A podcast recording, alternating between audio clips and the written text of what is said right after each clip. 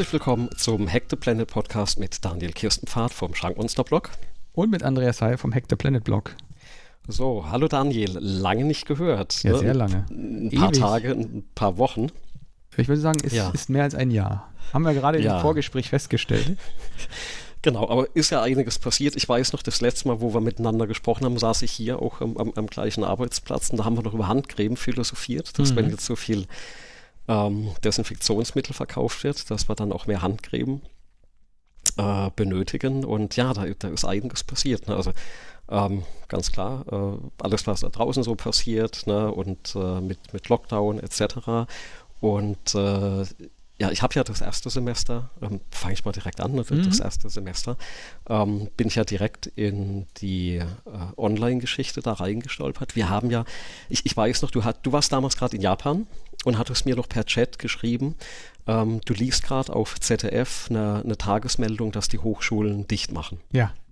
Und da war ich zeitgleich in einer Videokonferenz mit meinen KollegInnen mhm. äh, und wir haben da gerade drüber gesprochen, äh, wie wir das Semester starten. Das war nämlich genau eine Woche vor Semesterstart. Und äh, ich hatte es denen noch erzählt und die haben noch gemeint, nee, das, was erzählst du denn da? Und fünf Minuten später kam dann eben eine E-Mail aus dem Rektorat, wo eben dieser Beschluss bekannt gegeben wurde, dass wir in die Online-Lehre reinwechseln. Mhm. Also innerhalb von einer Woche. Das äh, ist sehr spannend, gerade wenn du so Kursgrößen hast, wo du sehr viel praktische Arbeiten machst. Ne? Also viele Übungen, Kleingruppen, die Dinge machen. Das heißt, die ganzen Lehrkonzepte über, über Bord werfen. Und das war jetzt eine Anordnung, die fürs ganze Land und also für Baden-Württemberg gegolten hat. Und im Prinzip wurde es ja in ganz Deutschland umgesetzt. Mhm. Und äh, nein, was passiert, wenn jetzt Hunderte oder Tausende Lehrende und, und zigtausende äh, Schüler und, und, in dem Fall also bei uns Studierende ähm, erstmal online gehen und alle wollen auf irgendeiner Plattform was übertragen. Ne? Und dann dachte ich mir so, hm, das geht schief. Ne? Ja, natürlich. Ich, ich weiß, als Informatiker denkst du, das, das geht schief und äh, habe dann gedacht, also wir haben da schon ein bisschen angefangen mit den ganzen anderen Sachen und ich mache das per Twitch und ich habe da eben dann das abgeklärt, ob das okay ist, wenn ich die Vorlesung online streame. Mhm. Und anscheinend war es das tatsächlich so, dass an, in dieser ersten Woche alles zusammengebrochen ist. Ne? Es ist äh, Teams zusammengebrochen, es ist äh, Cisco WebEx zusammengebrochen. Also, also all diese äh, Online-Kollaborations-Videotools, die haben diese ganze Last nicht äh, ausgehalten. Die waren ja alle nicht dafür ausgelegt, dass alle Menschen quasi auf einen Schlag an diesem Montag, wo die Vorlesung beginnen, äh, in Deutschland, ähm, dass die alle online gehen. Ja, auf Benutzung und, waren die nicht ausgelegt, das ist wahr. Nee, und ich habe mir damals gedacht, wenn es Plattformen gibt, die das können, dann sind das Gaming-Streaming-Plattformen. Ne? Und da gibt es zwei, also hast du einmal YouTube und einmal Twitch. Und ich hatte gedacht, komm, ich mache in dem Semester einfach meine Vorlesung auf, äh, auf Twitch. Und das kam eigentlich ganz gut an. Es gab ja auch den Artikel dann in der Süddeutschen, ähm, wo, da erinnere ich mich noch dran, das hast du mir geschrieben, dass da in der genau, mit, passiert. Genau, mit Papa Plate quasi in einem Artikel genannt, also ich glaube mit dem zweitgrößten, ne, nicht, dass ich mir jetzt Unrecht tue, mit dem zweitgrößten deutschen Streamer äh, quasi auf, auf einer Seite noch genannt, weil es war tatsächlich so, ne, es waren ganz wenige äh, ähm, Vorlesungen, die jetzt in den ersten Tagen gingen.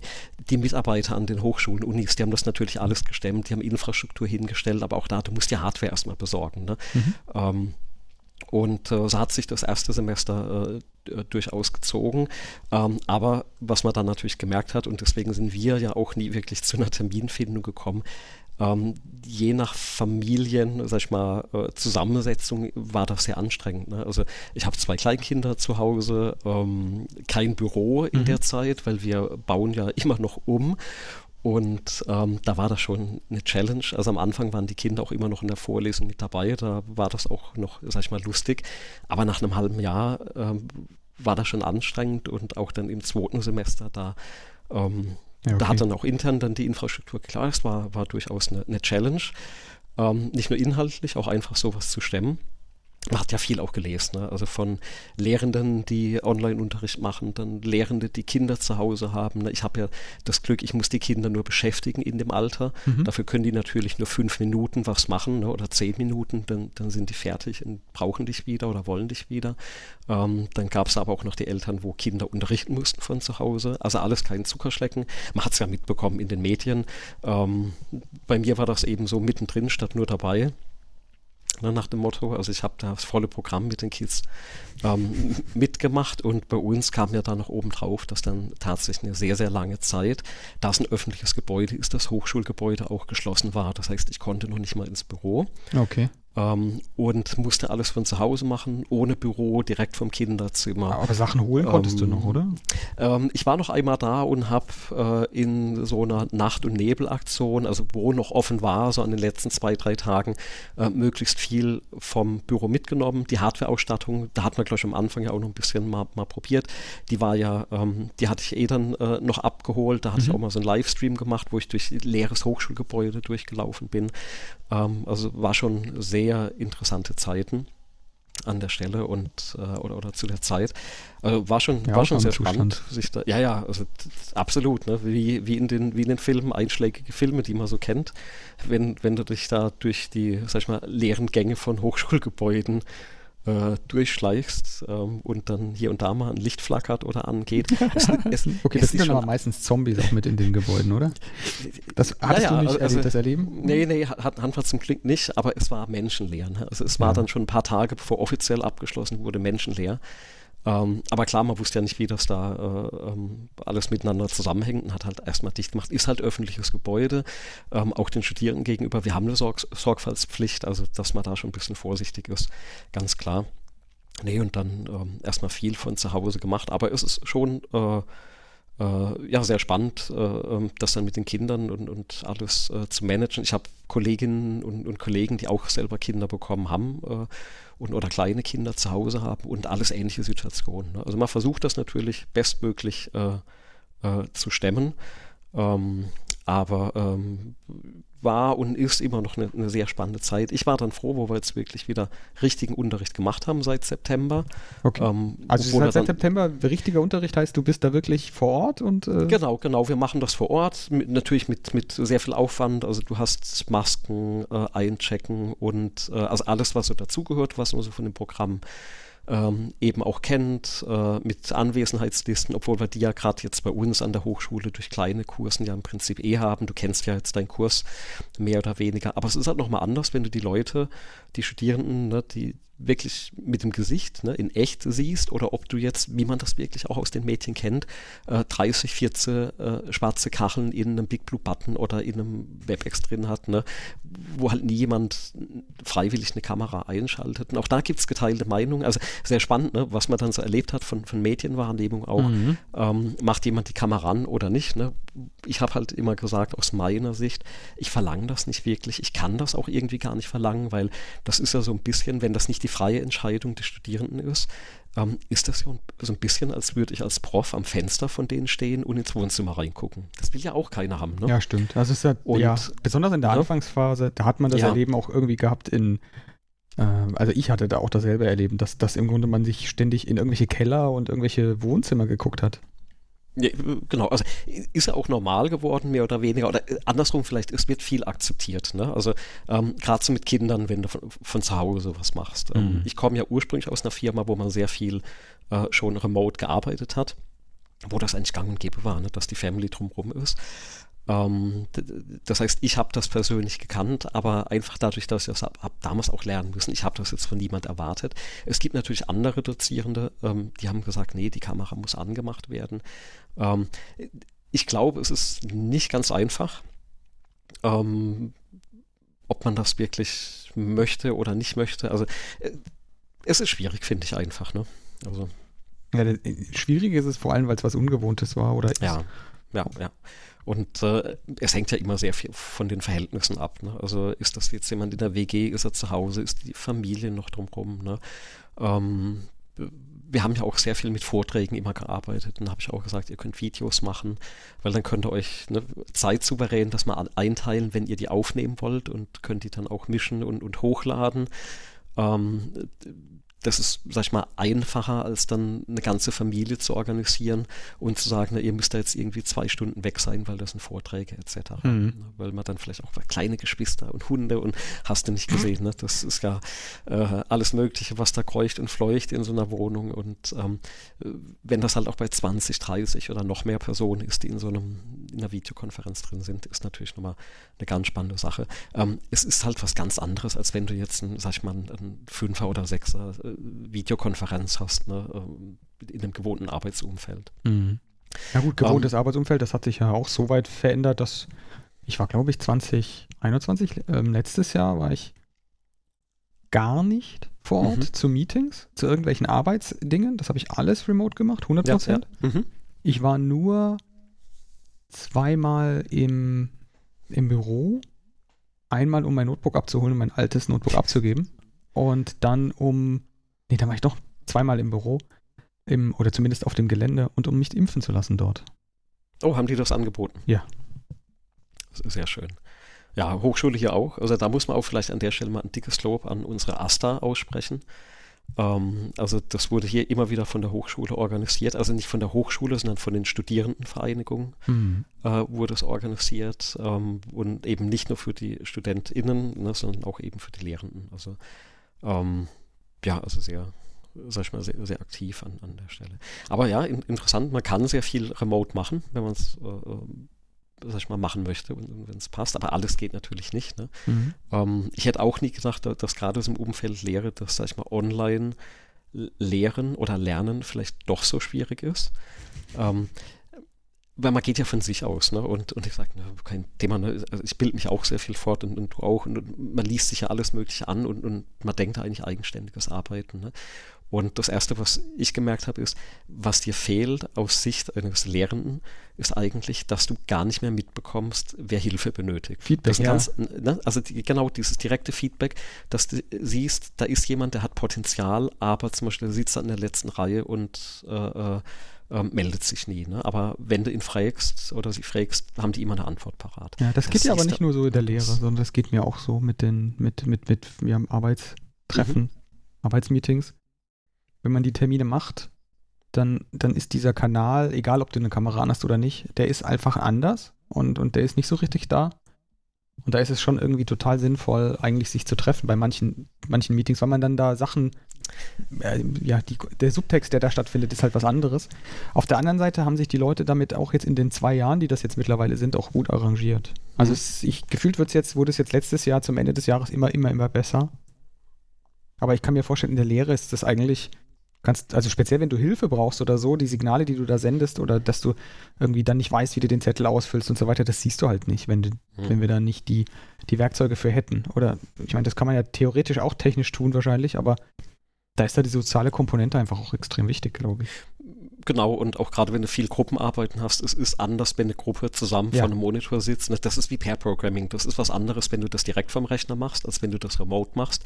Du kannst das machen mit jemandem, den du kennst, finde ich, ne, persönliche mhm. Meinung, wenn du das geübt hast, aber ich kann niemandem remote Pair Programming beibringen.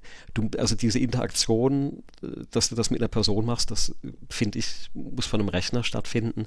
Ähm, ähnlich ist, ich, ich, ich lehre ja viel agile Methoden ne, bei uns mhm. ähm, in, in den Kursen und ähm, ich hatte schon vorher immer gesagt, lass den Leuten das Papier. Also ich bin absoluter, wir hatten schon öfters darüber gesprochen, ich bin ein absoluter Digitalisierungsfan.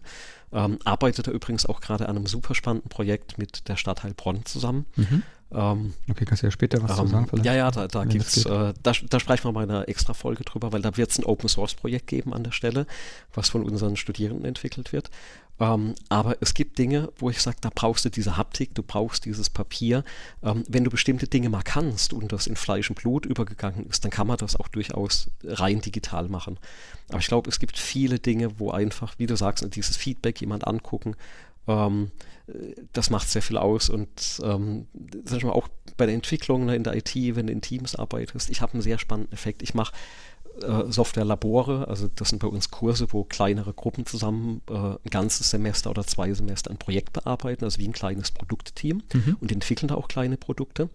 Und äh, notgedrungen haben wir natürlich, ähm, da wir in, äh, nach Scrum entwickelt haben, ähm, haben wir die Reviews immer online durchgeführt.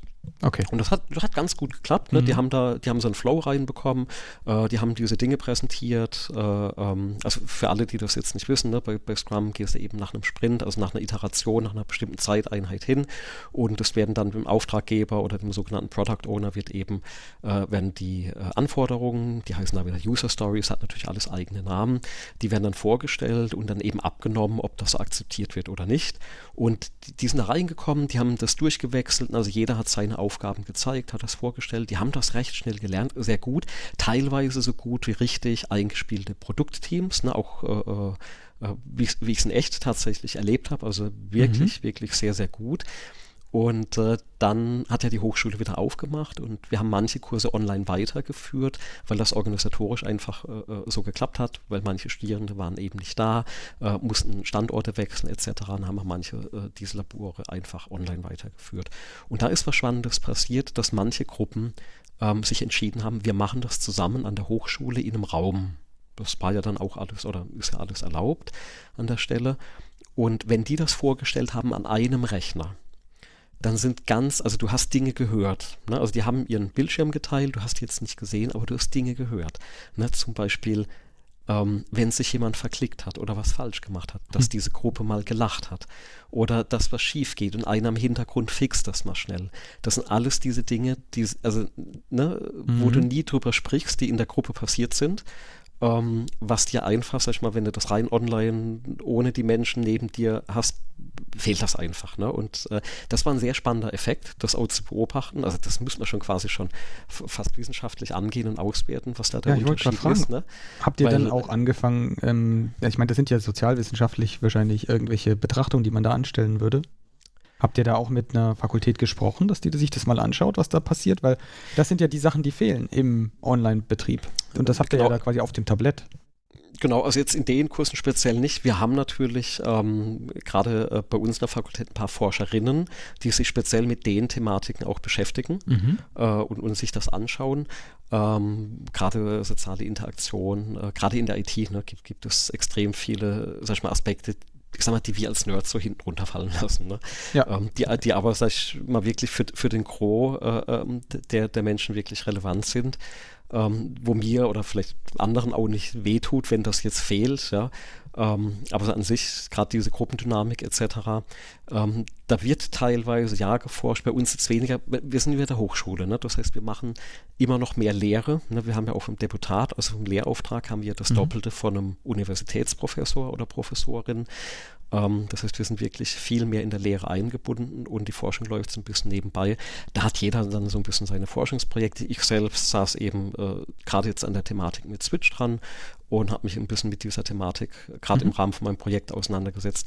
Wie kannst du eigentlich eine Lehre unterstützen, wenn du sowas wie ähm, Coding-Livestreams anbietest? Ne? Also du bringst in einer ganz traditionellen Vorlesung den Stoff rüber.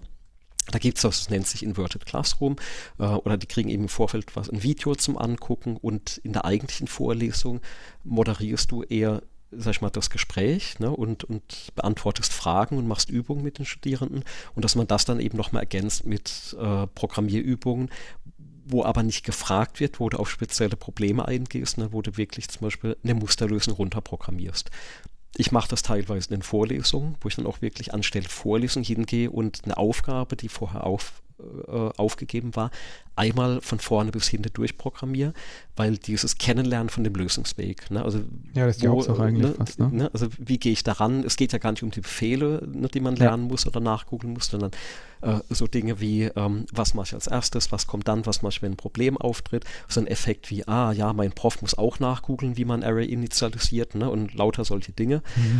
ähm. Ja, das macht Mut, ich glaube, das ist echt, ich glaube, das ist wirklich wichtig, weil manche glaubt ja bestimmt, das kannst du mit dem Adlin, ne, auf der Kommando, kein Mensch kennt Adlin mehr, du kennst es, ähm, auf der Kommandozeile in einem durch wegtippen. Und das ist ja Quatsch, das macht ja kein Mensch ja, man, man bekommt es einfach falsch suggeriert und äh, es ist ja gerade in unserer Branche dieses Imposter-Syndrom, da können wir auch mal drüber sprechen in der Folge, ne, wo man eigentlich permanent denkt, boah, ich bin nicht gut genug, ich kann das alles nicht, ne, weil du dann, dann siehst wieder so ein, so ein Video von einem Google-Bewerbungsgespräch und bekommst du diesen der Eindruck. Engineer, damit sind wir gestartet. Äh, ja, genau, der, der, der Ten Times Engineer, ne, und, und ähm, kriegst du den Eindruck, so muss das eigentlich laufen, ne, und äh, das ist wirklich so ein falsches Bild, das vermittelt wird. Ähm, ich erkläre denen und zeige denen wirklich immer wieder in den Kursen das nach, nachlesen, nachgoogeln. Ne? Also ich, ich, man fragt sich immer, wer die ganzen Lösungen in Google reinschreibt ne? oder halt ins, ins, Web reinschreibt, dass man die findet, manchmal tagesaktuelle Probleme.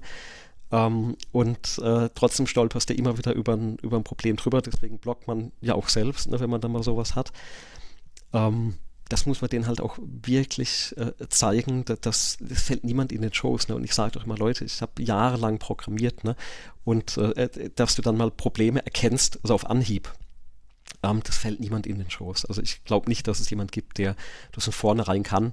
Ähm, ich hatte das während meinem Studium im Prinzip auch, wo kriegst was gezeigt und dann guck, guckst du es an und sagst, na, ist doch ganz klar, da ist der Fehler in der Schleife. Ich kann mich da noch so gut dran erinnern bei einem äh, C-Programm, als wir mit Interrupts gearbeitet haben und einen Roboter programmiert haben. Und äh, jemand aus dem Kurs hat mir das gezeigt, hat nicht verstanden, warum das Ding nicht fährt. Und ich hatte gesagt, ist doch klar, das liegt an der Schleife. Initialisierst die Variable ähm, äh, innen drin und dann wird die immer neu auf Null gesetzt. Ist, ist doch klar, ne, mhm, so Dinge. Völlig logisch. Und dann, und, und dann kommt ja, wie hast du das jetzt so schnell gesehen? Ne? Und da habe ich gedacht, keine ja, Ahnung. Du hast ne? den Scheiß schon mal gesehen. Woanders. Genau, äh, genau. Es, es lag Muster. einfach. Du hast einfach nur ein ja, Muster erkannt. Und, und nicht nur einmal, ne? sondern Jahre, ja. seit ich acht Jahre alt war, habe ich das immer wieder gesehen, die, diese Probleme. Und irgendwann ist das natürlich offensichtlich und das gilt ja für alle Branchen, nicht fürs Programmieren. So ist es. Und dass man denen ein bisschen Mut macht an der Stelle, ich glaube, da, da hilft das durchaus, dass die das sehen. Ähm, und dass man, es gibt ja kaum jemand, der, alles weiß und alles kann. Ne? Da kommt man ja heutzutage auch gar nicht mehr hinterher. Also die Zeiten, wo ich eine Java API komplett auswendig gekannt habe, das war irgendwann, weiß nicht, 2000 herum, ne, bei der ersten Version. Da konnte man sowas noch auswendig lernen. Danach ist Sense, ne? Also da kommt doch keiner mehr hinterher. Oh, erinnere mich nicht an das. Äh, ich ich habe jetzt die Tage ähm, ähm, mal wieder WinForms programmieren wollen müssen. Mhm. Und ähm, da gibt es ja jetzt den .NET Framework und .NET. Das sind unterschiedliche mhm, Dinge. Mhm. Ja, ja, ein genau. Durcheinander mittlerweile. Da verliert man so schnell den Anschluss und es lohnt sich auch fast gar nicht, da irgendwie auf, auf, auf, auf Höhe zu bleiben, wenn du das nicht jeden Tag benutzt. Genau, also kann ich absolut nachvollziehen.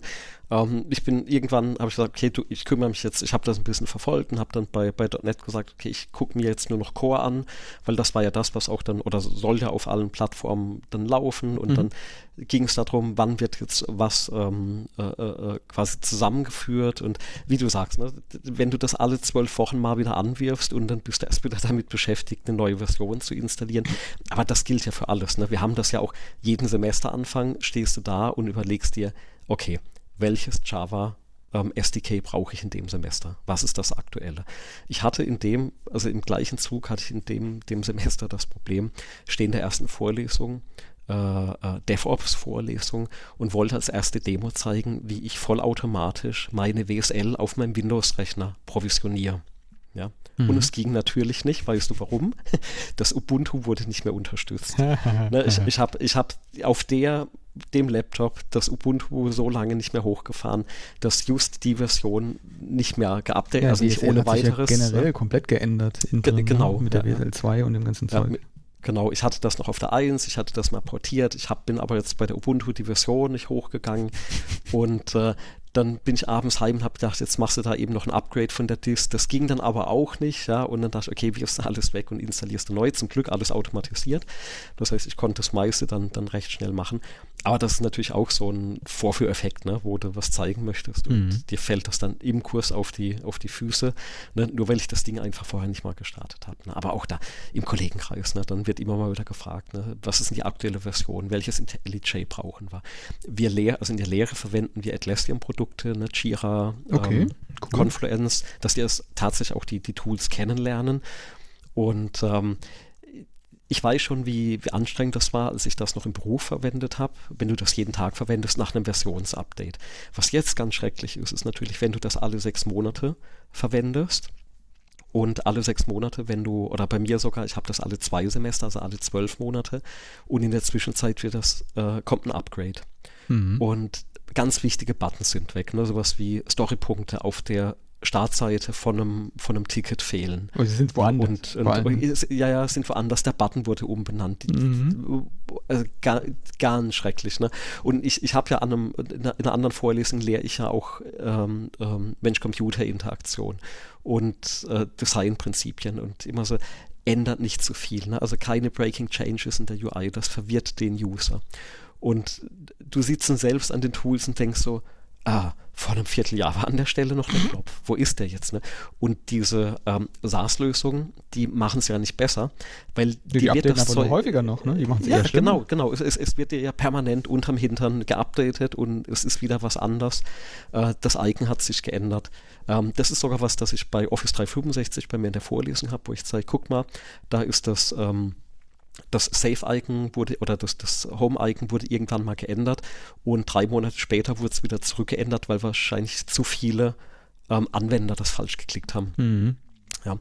Und ähm, äh, sowas ist ganz, ganz, ganz, also meiner Sicht ganz schrecklich. Und ich glaube, ich bin aber ja auch inzwischen in diesem Alter, ich glaube ab 35 fängt ich das an. Sagen, ne? Bevor wir jetzt so ne? klingen wie ganz, ja, ja. ganz alte Säcke, ähm, wollte ich, wollt ich noch eine Frage einschieben zu dem, zu dem, zu der Lehre, zu der Remote-Lehre und den ja, ganzen Tools. Hat sich denn da über diese, es sind ja jetzt zwei Jahre, ne? Hat sich da ja, was ja, getan ja. aus deiner Sicht in, an den Tools? Haben die sich verbessert? Weil ich, ich glaube, also ich hatte ja das Erleben, dass die ganzen Werkzeuge überhaupt das allererste Mal so richtig im Einsatz waren. Mhm. Also alles, was man so hatte an Remote-Tools mit Freigaben, Bildschirmfreigaben und ähm, irgendwie miteinander an einem Whiteboard arbeiten, so digitalen Whiteboard arbeiten und solche Dinge, die wurden zum allerersten Mal überhaupt richtig benutzt. Mhm. Und neben, dem, äh, neben der Erfahrung, dass das Last macht und abstürzt oder dann überlastet ist, äh, hat sich da auch, finde ich, jetzt in meiner Welt ziemlich viel funktional getan. Also da sind die Sachen einfach umgebaut worden. Ich würde jetzt nicht immer sagen, dass sie userfreundlicher, benutzerfreundlicher geworden sind. Aber wie ist das jetzt in der Lehre? Hab, habt ihr auch so einen Wandel durchgemacht, so eine Verbesserungskurve, Lernkurve? Äh, es hängt ja ein bisschen von, also ja, es hängt ein bisschen von den Tools ab, die da einsetzt. Ne? Ähm, das eine ist natürlich, du kannst auf kommerzielle Tools aufspringen. Wir, wir haben uns auch am Anfang angeschaut, was können wir anbieten. Wir hatten das Glück, ähm, die Hochschule hat relativ schnell und ohne zu zögern einen Vertrag mit äh, Cisco abgeschlossen, um einfach ähm, mhm. WebEx einzukaufen, dass du mal auf jeden Fall was hast, wo du ähm, anbieten kannst, wo auch dann quasi äh, gehostet wird. Äh, zeitgleich hat bei uns in der Fakultät, haben die Mitarbeiter aus Eigeninitiative, Mitarbeiter und Mitarbeiterinnen aus Eigeninitiative ähm, Big Blue Button als Open Source Plattform hochgezogen und hosten das auch und betreiben das, mhm. haben das am Anfang auch sehr viel gemonitort. Ähm, und das läuft bei uns inzwischen für die Fakultät unheimlich stabil und gut. Uh, es sind mehr Features dazugekommen, aber es sind natürlich dann die, die grundlegenden Sachen wie, ne, du hast halt äh, eine Bildschirm scheren, du hast Folien, die du hochladen kannst, kannst ein bisschen drauf rummalen. Das sind ja so die äh, hauptsächlichen Dinge. Mhm. Ähm, du hast einen Chat, du hast Randnotizen, die gemacht werden können. Ähm, eine sehr wertvolle Geschichte sind solche Breakout-Räume. Also das ist so ein Feature, wo du halt auf, sag ich mal, auf Mausklick äh, zusammengewürfelte Gruppen erstellen kannst, die dann eben für eine Viertelstunde ein Problem bearbeiten. Ne? Mhm. Das machen wir ja in echt auch, wo du dann eben sagst, es gehen die Gruppen raus an die High-Desks und arbeiten da ein bisschen äh, und kommen dann zurück und stellen die, die Sachen vor. Da bist du hier natürlich ein bisschen, sag ich mal, effektiver. Auf der anderen Seite weißt natürlich nicht, was die machen. Ne? Vielleicht arbeiten nur zwei und die anderen drei gucken dann Netflix nebenbei. Also jetzt ohne jemand was zu unterstellen. Aber ich meine, ich habe ja auch mal studiert und ich weiß, wie das so ist. Ja, wenn man sich am Ergebnis ähm, sieht, ist es ja egal. Genau, aber das sind so Dinge, die funktionieren recht gut. Ähm, jetzt zum Beispiel an der DHBW, da wird Moodle aus dem Baden-Württemberg eingesetzt. Mhm. Ähm, die haben Moodle, ähm, da wurde auch dann eben das Big Blue Button integriert. Die haben schon von vornherein in dieser Plattform sehr viel drin. Wir arbeiten äh, jetzt mehr, sag ich mal, mit Online-Tests, die man eben in Online-Plattformen, es gibt ja das Moodle und äh, dann gibt es das Ilias noch eben als zweite Open-Source-Plattform, was wir dann bei uns einsetzen. Das hat alles so seine Vor- und Nachteile. Ähm, was aus meiner Sicht tatsächlich ist, dass bei diesen Videoconferencing-Tools, da ist, also wenn du mich persönlich fragst, da ist zu viel drin. Ja. Also, ähm, Würde ich sofort unterschreiben, so, bin ich auch der na, wenn du, wenn du so ein WebEx aufmachst, ne, da so viele Dinge, die du wahrscheinlich ähm, gar nicht wirklich brauchst. Ne? Ja, es sind offensichtlich ähm, äh, Dinge nicht drin, ähm, finde ich meistens. Ja, also das meiste, was du, finde ich mal, brauchst, also jetzt gerade in der Lehre ist, du brauchst sowas wie ein Whiteboard, wo du schnell mal was runterschreiben kannst. Mhm. Ähm, Dokumente hochladen und scheren, was die meisten mehr, sag ich mal, mehr schlecht als recht können. Ne? Also, wo ich mir dann die Lösung gebaut habe, irgendwann, äh, ich habe einen File-Server, wo ich, ähm, hatten wir schon mal drüber gesprochen, über das Resilio jetzt direkt Dateien reinwerfen kann mhm. und habe dann einen Link, den ich direkt den Studis geben kann. Ja. Also so bin ich viel schneller, ähm, weil sich das innerhalb von ein paar Sekunden repliziert. Ich muss keine URLs eingeben. Ich gebe denen nur den Dateiname und ne, vorne dran ist eben meine URL. Ähm, das ist quasi ein, ein No-Brainer an der Stelle. Das ist einfach als was hochladen, runterladen und äh, weiß nicht. Ähm, also, dass man sich solche Lösungen, äh, vielleicht hier und da mal so Insellösungen gebaut hat. Aber ansonsten die Videokonferenz-Tools, das ist so, sag ich mal, oft zu viele Features oder wie du sagst, was fehlt. Es gibt tatsächlich ein, ein, ein tolles Tool, was wir auch einsetzen, jetzt ohne da Werbung zu machen, das ist Miro. Ähm, das ist, glaube ich, inzwischen auch in aller Munde, weil Miro hat in äh, Round C Venture Capital eingesammelt und das nicht wenig. Das stand jetzt gerade in den Nachrichten. Mhm. Ähm, die okay, haben was ist das? Also, richtig. Also, Miro ist im Prinzip ein äh, tatsächlich ah. on, online äh, Koll Kollaborationstool, wo du so ziemlich alles hast. Im Prinzip eine Art Whiteboard, wo du alles draufwerfen kannst. Du kannst da Bilder drauf malen, Texte, äh, Links einfügen, du kannst da solche Scrumboards abbilden, also dafür verwenden wir das. Du kannst da Infoboards anlegen. Du siehst, also wenn viele Personen drauf arbeiten, du siehst da, wie die Mauszeiger drauf rumwuseln. Ähm, mhm. Das ist jetzt aber eben ohne die Videokonferenz, sondern wir setzen das immer parallel ein. Du hast dann eben äh, diese Plattform, wo man dann darauf, äh, sag ich mal, arbeiten, kollaborieren kann. Die haben zum Glück so einen Account auch, wo du als, sag ich mal, Akademiker äh, das dann erstmal kostenfrei äh, verwenden kannst. Und äh, das ist also ein, ein, sehr schönes Tool. Ähm, es stößt aber, es läuft ja komplett im Browser und du merkst natürlich irgendwann, gerade bei Boards, wo sehr viele Infos, sehr viele Bilder drauf sind, du stößt irgendwann an die Grenzen. Also wenn ich das auf meinem äh, älteren Surface-Laptop äh, mache, ähm, der ist dann irgendwo am Limit. Ne? Also ab einer bestimmten äh, Informationsmenge auf dem Board kriegt der Browser das nicht mehr gerendert. Mhm. Das ist vergleichbar. Ich habe gerade mal die Webseite aufgeschlagen. Mhm. Gibt es ja auch wieder in den Shownotes. Ähm, das Miro ist vergleichbar mit dem, was wir benutzen bei uns in der Firma. Ähm, und das heißt, Concept Board ist sozusagen die Konkurrenz von dem. Mhm. Und das funktioniert genauso. Da äh, habe ich Concept Boards gesehen. Da sind, weiß ich nicht, eine halbe Million Bilder drauf gefühlt. Mhm. Ähm, und darauf wird gearbeitet mit irgendwie, wir mhm. haben da teilweise Gruppen, die bestehen aus 40 Leuten, ja. die da alle gleichzeitig drauf arbeiten.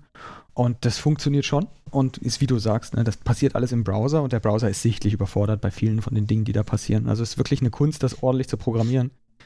Ähm, aber Miro sieht ungefähr genauso aus eigentlich, also wirklich fast exakt genauso, wenn ich ehrlich bin ich, ich denke mal, dass gerade die Weiterentwicklung von den Tools, also jetzt auch die, durch die Situation einfach bedingt war. Ne? Und da hast du natürlich jetzt bei so einer äh, SaaS-Plattform einfach den Vorteil, du kannst permanent neue Features ausrollen. Ne? Das, das, ist das, was wir in DevOps auch lernen, wo wir sagen, es geht ja darum, wie schnell kriege ich eigentlich einen, einen Feature-Request an den Kunden ja. ran. Ne? Also nicht drei Monate, sondern äh, heute angefordert, morgen geliefert, übertrieben ausgesprochen. Mhm. Ja, ja, genau. Oder vor, vorhin angefordert, nachher geliefert. Also kannst ja, muss ja nicht mein Tag genau. vergehen. Ähm, wie, wie setzt ihr das ein? Das würde mich jetzt noch interessieren, weil ich habe da auch eine Beobachtung gemacht. Ähm, setzt ihr das wirklich ein wie so ein echtes Whiteboard? Also auch als flüchtigen Speicher sozusagen, dass der schnell abgewischt ist? Ähm, tatsächlich nicht. Ähm, das ist mehr äh, Datenpersistenz, was da drauf betrieben ah, okay. Also da speichert der Kurs wirklich die Sachen ab und das liegt dann da auch den, für, für, ähm, für das ganze Semester, äh, wo das dann abgerufen werden kann. Okay, das, also geht, das betrifft dann aber immer eine fixe Gruppe, die genau, an einem genau. fixen Thema arbeitet. Genau, genau, exakt. Okay. Also das, das ist dann auch immer nur der Gruppe zugänglich, also wird insofern dann eingeschränkt, dass es wirklich nur für die Gruppe äh, äh zugänglich ist. Ja. Ähm, die haben dann ihre Themen dann da entsprechend drauf und können das da entsprechend bearbeiten. Weil ich habe nämlich, ich habe nämlich die Beobachtung gemacht, äh, genau für den Use Case, den du gerade beschreibst, ist es perfekt. Da, da, da ist auch die Nutzung als sozusagen mhm. Datenhalde gar nicht schlecht. Weil das hat ja auch ein Ende irgendwann. Also du hörst ja irgendwann auf, zusammenzuarbeiten genau, und dann kannst genau. du dann diese Datenhalde einfach einmal mitnehmen und kannst sagen, das ist jetzt so alles, was wir erarbeitet haben. Aber wenn du mit mehreren Teams an getrennten Problemen auf getrennten von diesen, von diesen virtuellen Whiteboards mhm. arbeitest, mhm. dann habe ich die Erfahrung gemacht, dass du entweder unglaubliche Mengen an Content duplizierst, also wo sozusagen ja, ein leeres ja, ja. Whiteboard mhm. oder ein, schon damit beginnt, dass es mit einem halben Terabyte an Informationen gefüllt wird, wenn man es einfach mal rüber kopiert. Oder du hast das Problem, dass das eine Daten, ein Datengrab wird. Da liegen dann, ah, du hast dann irgendwann 50, 60 von diesen, von diesen Whiteboards, digitalen Whiteboards, und findest nichts mehr. Und ja. die Leute denken dann, wir haben das ja auf so einem Whiteboard gemalt und das gibt es ja, das kann ich mir ja auch hier runterladen und ich kann ja auch theoretisch danach suchen.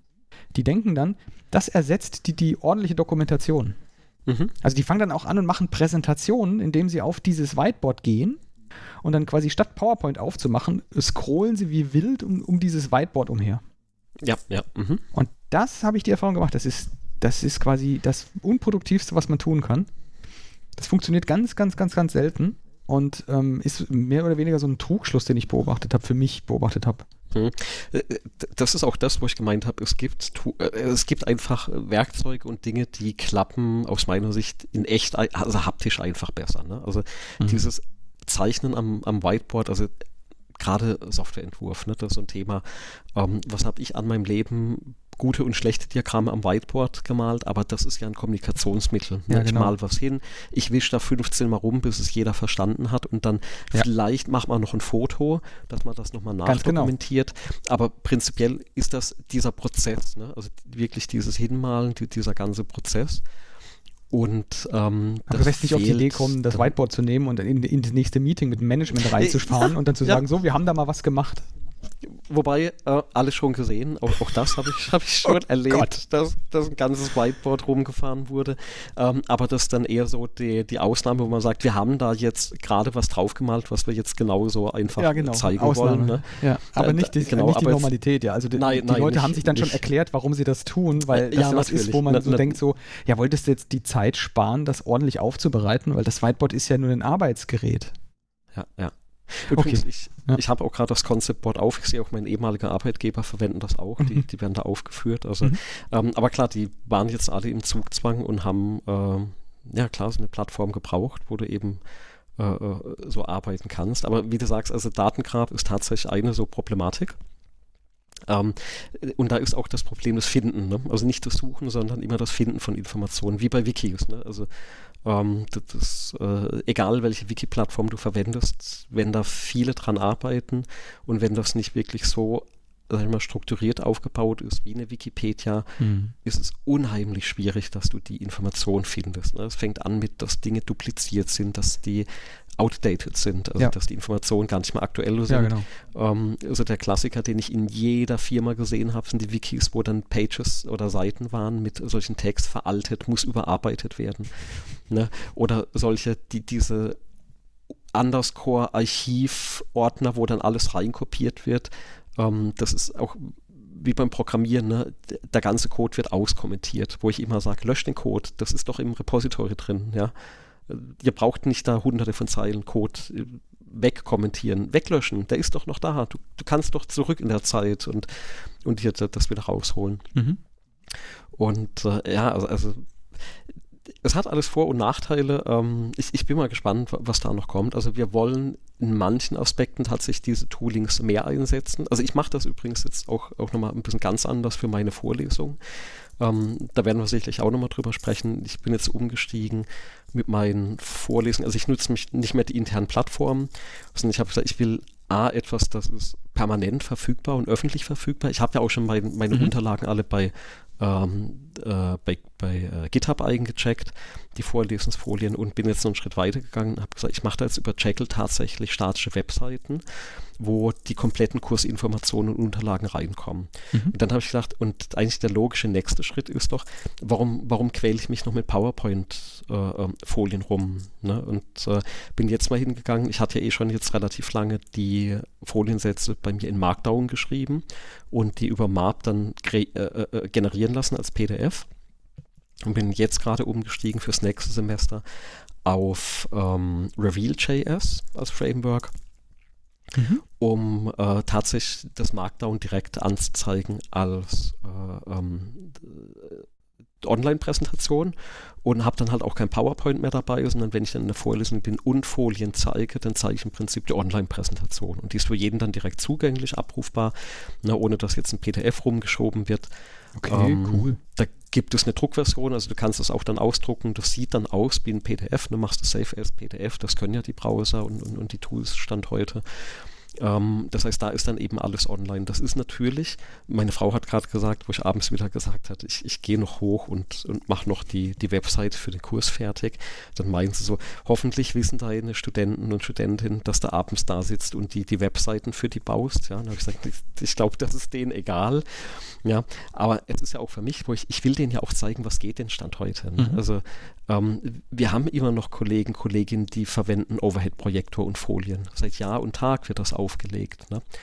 Und es gibt aber so viele tolle Lösungen, also wie gesagt, diese Kollaborationstools, ähm, wenn das eher jetzt ist, eine Informationsaufbereitung, äh, also sowas wie diese Webseiten. Ich hatte auch immer das Problem, dieses ganze weiterführende Material. Ne? Ähm, mhm. Web Webseiten, Datenpodcast, Daten, ein, ein YouTube-Video, ähm, Datenstream, irgendwelche Fotos, ne? irgendwelche Paper verlinkt, Artikel, Bücher verlinkt. Ähm, das ist ja naheliegend, dass du das alles auf einer Webseite machst. Na, und äh, es gibt die Tools, ähm, man muss das dementsprechend nur ähm, aufbereiten. Ja. Äh, es ist natürlich anstrengend ne? und es geht dann nachher keiner hin und sagt, boah, cool gemacht ne? und, und toll, dass du da irgendwie. Ja, vielleicht ja doch, in, also in, das wirst du doch bestimmt hast. auch erlebt haben. Also bisher noch nicht, aber das ist jetzt auch kein Phishing for Compliments. Ne? Ähm, was ich einfach, also warum mache ich das? Das ist ja wieder Selbstzweck. Ne? Als Informatiker bin ich, was bin ich? Ich bin faul. Ja, ich möchte Dinge nicht mehrfach machen. Das heißt, ich mache Dinge einmal und das, ich glaube, das ist auch die, die Overhead-Folien-Geschichte. Du schreibst die einmal und legst die jedes Jahr neu auf. Na, und ich sage mir halt, ähm, ich packe das Zeug halt einmal online und kann das im nächsten Semester genauso wieder verwenden. Und wenn ich jetzt in dem Semester was aktualisiere oder sich ein Link updatet, ähm, dann mache ich das halt online direkt, check das ein in mein Git-Repository und dann ist das für den nächsten Kurs auch schon wieder da. Mhm. Und damit spare ich mir ähm, langfristig unheimlich viel Aufwand. Also so ist das hehre Ziel. Ne? Ähm, wie ich mich natürlich kenne, baue ich das in zwei Jahren wieder um, weil es wieder was Neues gibt. Aber das liegt natürlich auch in unserer Natur. Wobei selbst dann äh, wird es ja wahrscheinlich noch weniger Arbeit sein, als es von Null zu starten. Ja, äh, natürlich, also das habe ich jetzt auch gemerkt, nachdem ich so ein paar Hürden bei dieser, äh, sag ich mal, bei dem Umbau von, von diesem MAP auf, auf das Reveal.js hatte. Im Endeffekt ist es so, ich kopiere die Markdown-Dateien und ich muss ein paar Formatierungen anpassen. Das heißt, ich gehe eh nochmal durch die Foliensätze durch, passe ein paar Formatierungen in den, äh, in den Markdown-Dateien an und äh, bin ich da fertig an der Stelle. Ne? Das ist ein neuer Foliensatz gemacht. Das ist eine Webseite. Du machst dir keine Sorgen mehr über Rendern.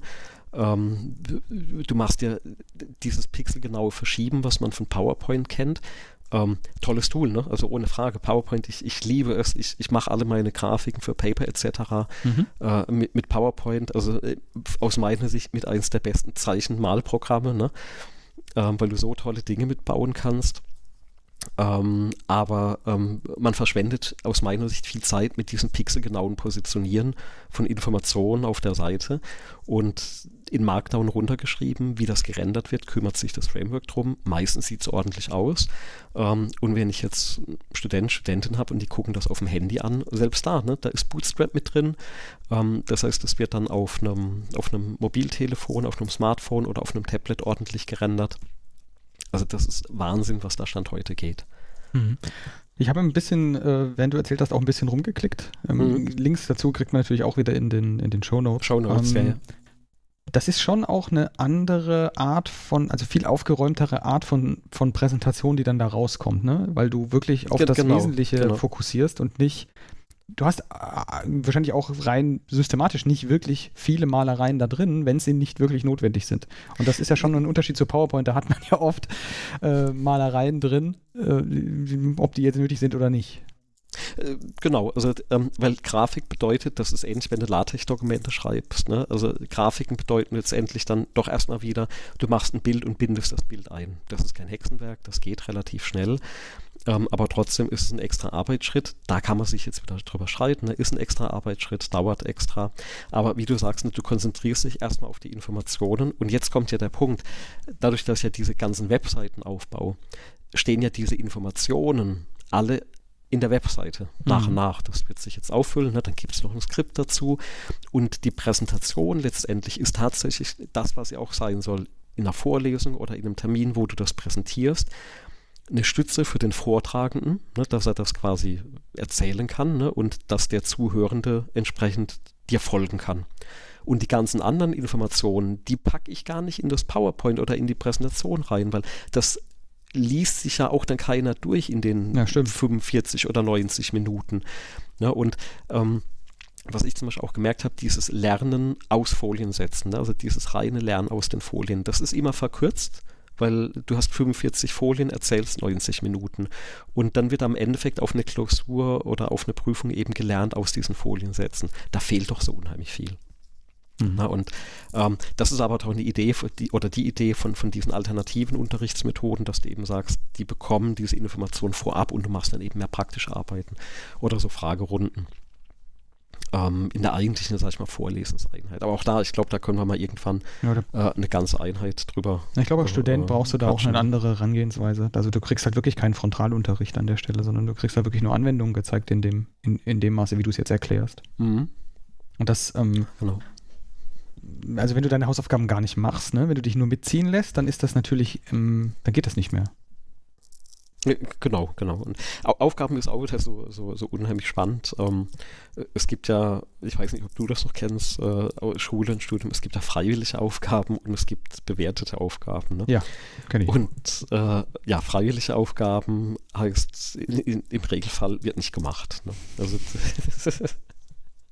ich, mein, ich kann es irgendwo nachvollziehen, weil es ist schon eine Menge. Ne? Auf der anderen Seite sage ich natürlich auch, Studieren ist jetzt kein 9-to-5-Job, ähm, wie es, glaube ich, inzwischen oft angesehen wird. Ähm, das ist halt zum Beispiel eine Lebensabschnittsphase, wo du tatsächlich ranklotzen musst, ne?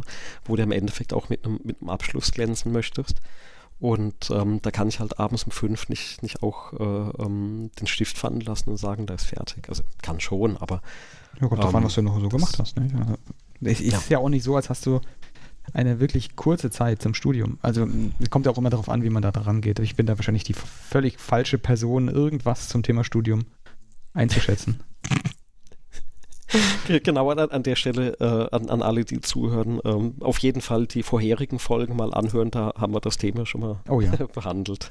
Ein Thema interessiert mich jetzt noch brennend. Ja. Wie macht ihr mhm. Prüfungen? Prüfungen. Äh, wir haben die tatsächlich ähm, auch wieder sehr kurzfristig angeordnet. Letztes Semester waren die online. Und da muss man aber vorher noch was sagen. Wir verfolgen bei uns an der Hochschule, zumindest in, in meinem Studiengang, ähm, also im Software Engineering, schon sehr, sehr lange ähm, weg von Klausuren. Also wir haben etwas, das nennt sich Leistung durch äh, Arbeit, glaube ich.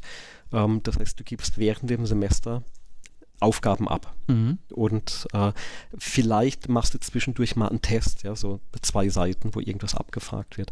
Aber im Endeffekt hast du bis zum Ende vom Semester fünf, sechs, sieben, acht, neun, zehn größere Aufgaben, vielleicht ein größeres Projekt gemacht oder wie gesagt in so einem Labor auch ein ganzes Produkt entwickelt, was dann gezeigt wird und benotet wird. Hast du präsentiert, hast du Dinge eingereicht und die werden benotet. Das ist für die Lehrenden sehr viel mehr Aufwand, mhm. ne, als einmalig eine Klausur durchzuarbeiten. Oh ja. Aber ähm, was du da natürlich, äh, was du da, sag ich mal, vermeidest, ist dieses Bulimie-Lernen. Ne, dieses, ich lerne eine Woche vor der Klausur, prügel ich mir alles rein und vergesse es dann einen Tag danach wieder. Ja, da, aber dann ja, ist der Vergleich mit Schule ja eigentlich auch nicht mehr wirklich von der Hand zu weisen, ne? weil dann, dann hast du ja wirklich, ähnlich wie in der Schule, kontinuierliche Ergebnisse und, und genau. siehst ja mhm. auch kontinuierlichen Fortschritt. Musst ja, musst dafür als Student, also ich meine, es gibt bestimmt Leute, die finden dieses, wie hast du es genannt, Bulimie lernen, finden die bestimmt ganz, ganz toll, ähm, weil du wirklich auf einen Termin hin einmal abliefern, auskotzen musst und das war's. Aber das ist ja natürlich für den Inhalt völlig, völlig untragbar. Das ist genau, ja einfach kompletter Quatsch eigentlich. Es, es, bleibt halt langfristig da auch, äh, auch äh, nichts hängen. Ne? Ja. Also das Okay, also macht ihr das sozusagen kontinuierlich, den mehr Aufwand an der Stelle? Und eigentliche Prüfungssituationen, die sind dann auch online, sagst du? Genau, also bei den Fächern, wo wir tatsächlich ähm, Prüfungen haben, ist es dann so, dass wir ähm, das jetzt, also in dem letzten Semester zumindest online gemacht hatten. Ähm, es gibt Tools, die können das von, von vornherein, also äh, da spielen ja auch immer so Dinge rein wie Archivierung, Sicherheit etc. Ne? Ähm, es gibt dann natürlich andere Probleme, wie, wie schließt du Betrug aus oder so. Und da gibt es aber auch wieder Ansätze, dass du eben sagst, du machst halt keine Abfrageklausur, ja. sondern eine kompetenzorientierte Klausur. Das heißt, bedeutet aber wieder sehr viel Aufwand, ne? weil ich muss jede Lösung explizit bewerten Ne? Das heißt, ich lese es durch, ich sage zum Beispiel, da ist eine Problemstellung und äh, man soll das eben in, entsprechend vielleicht bewerten, beschreiben, vielleicht ein Diagramm dazu zeichnen. Das ist was anderes, als wenn jemand einfach fünf Stichworte untereinander schreiben muss. Mhm. Und auch das bedeutet wieder für den Lehrenden viel, viel mehr Aufwand, als einfach nur schnell durch eine Klausur durchzukorrigieren. Ja, ähm, aber auch da, weil du es fragst, ich, ich, bin dann im letzten Semester hingegangen und habe gesagt, ich tue mir das eigentlich gar nicht an. Ähm, also auch gerade dadurch, dass ja, äh, sag ich mal, dem Betrug ähm, Tor und Tür, Tür aufgemacht wird. Ne? Also ich suche es mal raus. Es gibt Webseiten, wo ja sogar erklärt wird, wie du Online-Systeme austrickst. Ja? Ähm, wie du das machen kannst. Also selbst mit diesem Proctoring, also wo du überwacht wirst, was man da alles machen kann, wie man da drum rumkommt, dass nicht entdeckt wird ähm, dass du da, also, vielleicht Aber mal anders aus. den Leuten ist doch Quatsch. Ja, ja, pass mal auf, dieser, dieser Aufwand, das zu betreiben, das ist meistens ein Vielfaches von dem, was du bräuchtest, um einfach für eine gute Note zu lernen. Ja, eben. Ne? Das, also, genau. das, ist, das ist das, was mir nicht in den Kopf reingeht. Ne? Aber prinzipiell gibt es das eben. Ich wollte mir das nicht antun und habe gesagt, pass auf, in den Fällen, wo ich eh eine Klausur hatte oder hätte, das war jetzt bei mir nicht so viel, das sind zwei äh, Kurse gewesen, habe ich gesagt, wir lassen das an der Stelle einfach mit der Klausur und ich beantrage ersatzweise eine andere Prüfungsform. Zum Beispiel, ähm, es gibt ein Referat. Das heißt, mhm. die Kursteilnehmerinnen müssen sich in ein Thema einarbeiten und ähm, können das dann, äh, äh, stellen das dann eben vor. Ne? Entweder war das dann einmal als Video hochgeladen, dann konnte das eben im Vorfeld gemacht werden oder dass man eben einen Tag hatte. Das ist natürlich auch wieder anstrengend, wenn du dann den ganzen Tag ähm, äh, den Vorträgen äh, äh, folgen muss, weil es dann, dann doch auch relativ viele Studierende waren, die, die äh, das gemacht hatten. Ähm, aber das sind halt Alternativen, die kann man machen. Das ist jetzt auch eine Ausnahme. Ne? Das geht ja irgendwann vorbei. Ähm, nichtsdestotrotz, du hast gerade im Grundstudium einige Fächer, wo du einfach ähm, Klausuren hast einfach um auch dieses Lernen zu forcieren. Ja, also du, du, musst ja irgendwie die Leute dazu motivieren, sich doch mal hinzusetzen und sich die Sachen anzuschauen. Mhm. Ähm, das nimmt aber mit, sag ich mal, den fortschreitenden Semester immer mehr ab. Das heißt, diese Klausuren verschwinden immer mehr, zumindest bei uns. Ähm, je weiter du im Studium fortschreitest und, und, es geht immer mehr in diese praktischen Arbeiten. Wir haben jetzt zum Beispiel auch im fünften Semester ein Praxissemester. Das heißt, da müssen die äh, Studierenden ja ähm, auf jeden Fall äh, in eine Firma rein und dann Praxissemester absolvieren. Und danach quälst du ja im Prinzip nicht mehr mit einer Klausur. Ja, also ich, ich will ja in einem sechsten oder siebten Semester von jemandem nicht mehr wissen, ob er lernen kann. Ja, sondern ähm, dann geht es ja wirklich darum, dass ich ihm noch Wissen vermittle, ja, und, mhm. und dann, dann ist es viel sinnvoller, wenn ich denen praktische Arbeiten gebe. Davon profitieren die ja auch viel mehr im Beruf später, wenn sie jetzt gerade ja, aus so Fächern jetzt noch was programmieren und das dann anwenden, eine Technologie kennenlernen ähm, auch ne, DevOps zum Beispiel, ich mache da in der ersten Hälfte der Vorlesung Theorie, wo kommt das her, was sind so die Ideen dahinter, ne? Verschwendung vermeiden, also Muda, hm. Flow, also alles, was man so aus den Büchern kennt. Das ist natürlich aber alles so ein bisschen, ähm, sag ich mal, abstrakt. Ähm, dann gehe ich rein, zeige mal, was es kann man, wie plant man eigentlich äh, damit. Äh, wenn wir das in Präsenz machen, habe ich eigentlich eine Übung, dass man so diesen Pull- und sogenannten Push-Mechanismus, den Unterschied kennenlernt. Also wie performant kann ich arbeiten, wenn ich mir selbst die Arbeit nehme. Das ist immer so ein Aha-Erlebnis, ne? anstelle dass dir jemand die Arbeit reindrückt. Ähm, aber dann kommt in der zweiten Hälfte nur noch Praxis. Da kommt Tooling, ne? da kommt Provisionieren, da kommt Infrastructure as Code, da werden Skripte geschrieben, da müssen die sich in Linux installieren, was manche bis dato noch nicht gemacht haben. Äh, obwohl inzwischen schon, weil ich verlange das inzwischen schon im zweiten Semester.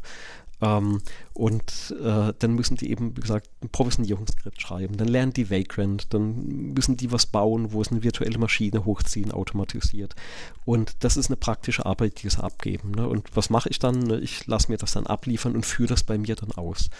Ähm, auch das ist wieder sehr viel Aufwand. Ne? Also ich, ich sitze dann an einem Rechner und wenn ich 30 Abgaben habe, ähm, provisioniere ich 30 virtuelle Maschinen nacheinander bei mir. Und wenn das nicht klappt, muss ich mir natürlich die Fehler anschauen und entsprechend dann auch bewerten. Ne? Also wie viele Teilschritte sind okay, erfolgreich krass. etc. Ja, das ist ein irre Aufwand aber sie profitieren davon am meisten. Mhm. Die gehen dann raus und haben zumindest mal eine Handvoll Tools praktisch kennengelernt. Mhm. Und ich glaube, da profitierst du doch viel mehr ja, davon, wenn das du später in den Job reingehst. Keine Frage. Also wenn du so einen Student oder Studentin bekommst, ähm, sag ich mal, die können dann ja ein, bisschen was, die haben was gesehen, die haben vor den Sachen nicht so eine Scheu, als nur jemand, der jetzt vielleicht das nur rein theoretisch mal gelernt hat, da gibt es sowas. Ne? Da, da, da, da gibt es was, das nennt sich Skripte und das kann man auch sowas ausführen, das heißt Linux und äh, habe ich aber auch noch nicht gesehen, weil ähm, ja und äh, also ich, ich, ich habe jetzt zum Beispiel was, was sehr Spannendes gemacht. Ähm, äh, Im zweiten Semester bei uns, da, da habe ich äh, Betriebssysteme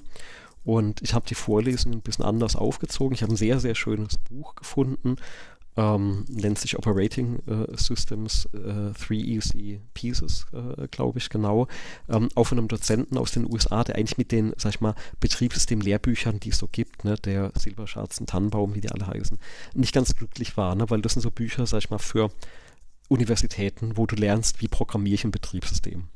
Das braucht jetzt mein Student, Studentin nicht, der in eine Firma äh, reingeht. Aber was, was ist denn für einen Softwareentwickler relevant? Der muss doch verstehen, wie, ist ein, wie funktioniert denn Scheduling, wie funktioniert mhm. denn Speichermanagement? Ähm, warum ist denn sowas wie ein Lokalitätsprinzip relevant? Ja, also was für eine Auswirkung hat das, wenn ich alle meine Variablen in meinem Java oder C-Sharp-Programm ähm, in der Main-Klasse definiere? Ähm, und von jeder Klasse darauf zugreife. Ne? Äh, Im Gegensatz dazu, wenn ich die Variablen, die ich brauche, da definiere oder deklariere, wo ich die verwende. Ne? Also Paging ne, als, als, Beispiel. Also welche Auswirkungen hat das? Ähm, welche Auswirkungen interrupt solche Geschichten? Also was bedeutet das, wenn, wenn ich eben eine Anwendung habe? Äh, wir machen äh, Betriebssysteme, gehen wir am Ende dann durch Hardware durch, also I.O.-Geräte und gehen dann am Schluss auch nochmal durch Festplatten durch, wie funktionieren die, ne, Unterschied HD, also HDD und, und SSD. Ähm, RAID-Systeme, ne? warum ist ein RAID kein Backup? Auch da haben wir schon mal drüber gesprochen. Ähm, ich erinnere mich. Und äh, ja, ich habe übrigens zwei RAID-Systeme jetzt am, am Laufen. Ich habe das, äh, das eine als Backup vom anderen. Mhm. Ähm, ja, das ist schon wieder sinnvoll. Und, äh, und, und lauter solche Dinge, äh, das einfach zu vermitteln. Und dann bin ich hin und habe gesagt, so, und jetzt setzen wir noch eins drauf. Die lernen jetzt bei mir im zweiten Semester schon Git. Also müssen sie anwenden in Grundzügen. Äh, die lernen C programmieren und ähm, lernen mit Pointern umzugehen äh, und schreiben einfache Datenstrukturen. Ne? Die schreiben bei mir einen Stack, die schreiben bei mir eine Linked List, äh, so ein Klassiker. Äh, die schreiben eine ganz rudimentäre, ein ganz rudimentäres I.O.-Interface in C. Ähm, und das ist einfach eine Übung, weil wenn jemand sich bei uns dann für Systems Engineering heißt das, die, die Vertiefung äh, später interessiert, dann lernen die auf Embedded Controllern zu programmieren, ne? Programmiersprache C. Ähm, dann haben sie das aber schon mal gesehen. Die wissen, wie funktionieren Pointer. Mhm. Oder haben zumindest schon mal kennengelernt, wie die funktionieren. Und ähm, haben sich in Linux installieren müssen. Da hat man sich übrigens dieses Semester beschwert. Ne? Beim Heil müssen sie ein Linux-System installieren. Ähm, beschwert? Wie, wieso ähm, beschwert ja, man sich denn? Äh, äh, ja, ja. Ne, man muss sich vorstellen, ähm, im zweiten Semester, da bist du jetzt gerade mal ein Jahr lang aus der Schule raus. Ja. Und äh, nicht jeder äh, ist dann so nerdig, dass er eben schon mit äh, ähm, in, in, dem Alter schon verschiedene Wie heißt Betriebssysteme durch, durch, noch, noch, noch kurz. Äh, Software Engineering. Mhm, mhm, mhm. Ja, mhm, wann, wann, ist das Aber, denn okay, dass man die Menschen damit belästigt? Also aus meiner Sicht schon im, im zweiten Semester. Ne? Im, ja, im ersten ist es, glaube ich, noch sehr viel, aber im, im zweiten, also mhm. innerhalb vom ersten Jahr müssen sie das auf jeden Fall. Ähm, das äh, äh, mhm. Da müssen wir übrigens mal über ein Video sprechen, was ich, ähm, was ich inzwischen gesehen habe vom äh, Linus äh, Torvalds, ähm, wo er erklärt, warum Linux nicht wirklich im User Space angekommen ist. Und der, äh, also das ist, glaube ich, eine halbe Stunde lang. Ich suche das mal raus. Ähm, wir schreiben das mal auf in unser Backlog. Es ist phänomenal gut, wie derjenige, der das eigentlich alles, äh, sag ich mal, der den ganzen Leben eingehaucht hat, ne? Mhm. Wo, wo, er die Problematik ähm, an der Stelle aufzeigt. Ne? Also die Quintessenz dabei ist im Endeffekt, äh, wie die Pakete gemanagt werden. Ne? Also ähm, unter Windows, du kennst das, ne? du machst einen Installer und den kannst du quasi auf nahezu jedem Windows installieren. Ähm, Pakete maintainen unter Linux, das ist eine Welt für sich. Ja? Also mhm. ähm, ich scheitere auch öfters mal an irgendeiner Distribution, dass es jetzt just gerade das Paket nicht gibt ne? ähm, oder noch nicht gibt äh, oder ein anderes Paket outdated ist oder Abhängigkeiten nicht gehen. Und ähm, aber äh, klar, das sind Dinge, ähm, wo ich eben dann auch versuche, den, den, den beizubringen, die Probleme zu zeigen. Ähm, äh, und ja, man muss früh, äh, aus meiner Sicht musst du früh damit anfangen, weil später, wenn du irgendwo bei einer Firma anfängst und die sagen, naja, ähm, wir verwenden zwar ein Windows als Host-System, aber alle unsere Entwickler ähm, arbeiten in einem Red Hat, in einem Docker-Container. Mhm. Ja, und dann sitzt du da und sagst da, äh, äh, Doku was und, und Rot, Red, Red aber, alles noch nicht gehört. Ja, ne? aber das würde ich schon erwarten. Also, du hast mich ja erstaunt fragen hören, wann die Leute das denn erwarten, dass das passiert. Die, ich meine, bei der Auswahl des Studiengangs muss einem doch klar sein, dass man hoffentlich früher als später erfahren wird, was denn diese Magie namens Computer, diese magische Maschine, was denn die so tut und wie die so funktionieren sollte. Und dann gehört doch das mhm. eigentlich dazu, dass man sich damit wenigstens Interesse halber mal beschäftigt hat. Und ich finde das zweite Semester schon erstaunlich spät. Also, weil das ist für mich, ich hätte fast gedacht, dass sowas heutzutage Grunderfahrung sein sollte. Ich habe die Hoffnung immer noch, dass unsere Schüler damit konfrontiert werden. Das ist eigentlich, also ich glaube, man muss noch viel, viel früher damit anfangen, ne, dass ja. du einfach mit, mit dem umgehen kannst. Ähm, ich, es ist eine spannende Geschichte, weil ich sehe es ja gerade an meinen Kindern. Wir sind jetzt zwei und vier. Ähm, die ähm, haben beide ein Kindle, die können beide, also wahnsinnig, die, die können auf dem Handy rumtippen, also die, dieses haptische, ne, die, dieses äh, Gestengesteuerte, das funktioniert alles super gut. Ähm, die, aber das ist für die eine Blackbox, ne? das ist einfach da. Ähm, das ist ja nicht wie bei uns. Ich weiß nicht, was dein, was war dein erster Rechner, wo du angefangen hast? Mein erster Rechner? Das ja. war ein PC tatsächlich. Ein PC, ne? Bei mir war es ein C64, ein Amiga. Dann kam bei mir erst der erste 386er, ne? wo, wir, wo wir dann damals auch noch einen äh, Co-Prozessor äh, beim, beim Kollegen genau. damals einge, eingebaut haben. Aus dem also, SX und DX gemacht und dann aufgerüstet. Genau, aber ich habe auch vorher mit C64 und sowas ne? gemacht, ne? aber mhm. da war tatsächlich die Frustlevel so hoch, dass ich die mhm. Scheiße nicht ordentlich habe speichern können. Ähm, und das Laden, das Ständige und das, ja, und da war dann schon irgendwie so ein PC schon ein ganz schöner Wurf weiter. Und dann, dann was weiß ich, ne, dann hat, hast du DOS, dann hast du Windows gehabt, dann hast du äh, OS 2 gehabt. Ne? Kennst mhm. du das noch, OS 2? Ja, das habe ich ja eingesetzt. Ähm, ne, dann, dann, genau, das ist man auch mal durch, durch Maschinen. Genau, Mailbox, ne, ne, ne, ein Bulletin Board System betrieben. Also das war eine ganz andere Zeit. Ne? Ir irgendwo was rumgelötet. Ne? Mein erster C64, der war gemoddet, der ist irgendwann mal tatsächlich in, in Flammen aufgegangen. Ne? Ja. Und, äh, und äh, das, das war ja einfach ganz anders. Ne? Und heute kaufst du dir halt so ein 1000 Euro Handy und das, also, da ist unglaubliche Leistung drin und äh, ähm, also, vielleicht als Beispiel auch von der Vorlesung her. Ne? Also, also ich, ich lehre, also gerade wenn es darum geht, nimmst du Prozessmanagement, Scheduling etc. Wir gehen ja erstmal von also Annahme ist, ich habe eine CPU. Ne? Wir fangen einfach vorne an. Ähm, und wir kommen dann mit dem Thema aber nicht in einem Semester durch. Ne? Also ich, ich bräuchte viel länger, um da jetzt noch eins oben drauf zu setzen und sagen, so, und jetzt gucken wir uns die Problemstellung mal an für ähm, für Multi-CPU, ne? also, weil das sind ganz andere Rahmenbedingungen. Und ganz ehrlich, ich, ich, ich sitze auch manchmal stand heute da und, und wenn jetzt äh, mal wieder das neue iPhone angekündigt wird mit einem neuen Chip, dann überlege ich mir auch mal, da sitzt doch jemand und der designt diesen Chip. Ja, das, das, das ist so. Und, und ich komme aus dieser Branche, ne? jetzt nicht aus der Hardware, aber aus der IT und ich denke dann immer, da, also was diese Leute wissen müssen, ne? das kann man hm. sich gar nicht vorstellen. Ähm, aber ich glaube, auf der anderen Seite ist es dann auch so. Ne? Die, die überlegen sich dann, oh, was der Programmierer da macht. Ne? Das ist ja, äh, das ist ja irre. Ne? Aber da, da, siehst du halt auch schon, wie, wie unheimlich groß, sag ich mal, die, dieses Umfeld ist. Ja, wobei Hardware-Design um, und ähm. Chip-Design im Speziellen, da hast du ja auch Beschreibungssprachen. Also im Grunde ist das ja auch nicht, wie, nicht viel weiter weg als Programmieren. Als, als du jetzt Programmieren ähm, mhm. im Kopf hast, als wir beide Programmieren verstehen.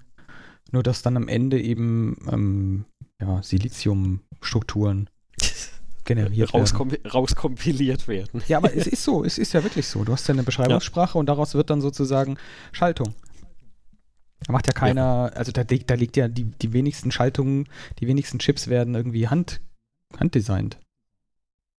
In der, in der einzelnen Schaltung, sondern da hast du halt wirklich Frameworks und Engines, die dir helfen, dieses Design umzusetzen, aus Code ja. zu generieren. Hatten wir, hatten wir nicht schon mal über, über Live Overflow gesprochen? Da hat der, der äh, äh Streamer, der ja so einen 8-Bit-Computer nachbaut, ähm, nach dieser Anleitung. Äh, wir haben schon mal über sowas gesprochen, über Live wir, Overflow wir haben wir noch nicht genau. gesprochen. Aber der, okay, weil ähm, es gibt ja so eine Anleitung, wie du eben so einen 8-Bit-Computer von Hand baust, also wirklich mit Drähten, ja, mhm. auf so, auf diesen äh, äh, Steckbrettern und äh, ich habe bei dem ein paar Mal reingeguckt in den Stream, der hat das wirklich auch von Hand gemacht und äh, habe zufällig mal in so einen Stream reingeschaltet, wo er gerade so die Hand auf irgendeinem Chip hatte und gemeint hat, oh, das wird aber verdammt heiß, wo er irgendwo eine Schaltung falsch gelegt hatte und dann äh, tatsächlich der Chip so ein bisschen heißer wurde. Aber, ähm, aber das ist halt eine Welt für sich, ne? Also gerade auch bei diesen äh, Schaltungsthematiken ähm, ist nicht meine Welt. Äh, ähm, aber äh, ja, gibt ja bestimmt auch genügend, die, die da Spaß dran haben. Ja, dann packe ich auch nochmal den Ben Eater in die. In die ben, genau, in die Ben Eater war das, genau. Live genau, Overflow ist ja dasselbe, da, da ist, ist so ähnlich. Da hast du Programmierung, Exploits, Webhacking, so, solche Sachen? G genau, genau. Und der hat aber nach dieser Anleitung von Ben Eater hat er diesen genau. Computer. Okay, okay, dann, dann haben wir denselben genau, im Kopf gehabt. So. Genau. Ja, ja. Der hat doch so tatsächlich dann das auf dem Steckbrett zusammengeklöppelt mhm. und dann erklärt, was dann da passiert und dann ja, auch ja, mit ja. Anbindung von irgendwelchen Peripherien und so. Richtig gut gemacht. Gibt es eine ganze Videoserie, habe ich, hab ich auch in die Shownotes gepackt. Genau. Genau. Und dann, weiß nicht, ob wir da auch schon mal drüber gesprochen hatten, also eine Sache, die ich immer, immer wieder gerne angeguckt habe oder immer noch, oder schon länger jetzt nicht mehr, aber gern, gern angeguckt habe, war eben äh, hier Rossman Group auf, auf mhm. ähm, weiß nicht, YouTube, Twitch, der ja diese MacBooks repariert, ne? Und der diese Details so unheimlich gut erklärt. Ja? Und äh, der mir letzten Endes auch die Angst genommen hat, auf Elektronik rumzulöten. Ähm, jetzt nicht in dem Detaillevel, wie er das macht, aber einfach um zu sehen, dass du diese Chips auch von so einem MacBook-Board runterladen kannst. Ne? Und, und, und du, da habe ich übrigens was gelernt, was ich bis dato tatsächlich nie gewusst habe, obwohl ich mal löten gelernt habe in meinen jungen Jahren. Okay. Ähm, dass ja wenn du so mehr oder weniger das Flussmittel auf so eine Platine kippst das, und, und das Lötzinn, dass das ja an dieser grünen Beschichtung gar nicht heften bleibt. Ne? Das, und nachdem ich das gelernt hatte, habe ich kurz danach so ein unheimlich cooles Video gesehen, wo so Steckplatinen in einer, in einer Fabrik in, in China hergestellt werden. Hast du das schon mal gesehen? Mit dem, da läuft, da läuft im Prinzip so eine Art Wasserfall ja, genau, mit dem Zinn, flüssigem Wellenlöten da mit dem. Ge genau. Ja. Und die Boards, wo dann die, die Chips draufgesteckt sind, die laufen da einfach nur durch. Und genau, und das Zinn bleibt, bleibt nur an der Stelle kleben, wo, ja, wo es soll. Genau. Und ich denke, das hat mir in 30 Jahren keiner erklärt. Ich oute mich jetzt komplett. Ne? Das, das hat ja nie jemand erklärt und ich gebe mir da immer Mühe, dass da nichts vorbeiläuft ne, beim Löten. Einfach kippen, ne? Und ja, ja, einfach drauf und, und, und gut ist. Ne? Und das habe ich bei dem Rossman das erste Mal gesehen, wo der da ja tonnenweise Flussmittel auf die Platinen kippt und ich mir immer gedacht habe, wie funktioniert das? Ne? Das ist Magic, was der macht. Da habe ich mal halt nachge nachgelesen und, und, und, und, und plötzlich mal wieder was komplett Neues gelernt, so als, sag ich mal, äh, Programmierer, ne? Aber ich, ich als der, ich das das erste Mal gesehen habe und, und, und, auch diesen Moment hatte, den du gerade beschreibst, habe ich mir dann gedacht, ja, eigentlich bin ich doof. Eigentlich, ja, wie denn sonst? das ist ja völlig unvorstellbar, dass wir da irgendwelche Mikropositionierer haben, die dann höchst genau einzelne Pins irgendwie oder Bälle da unten drunter an ja, die richtige ja, Stelle ja, buxieren, sondern das muss ja irgendwie, muss das ja mit Physik dahin gesteuert werden. Ja, klar.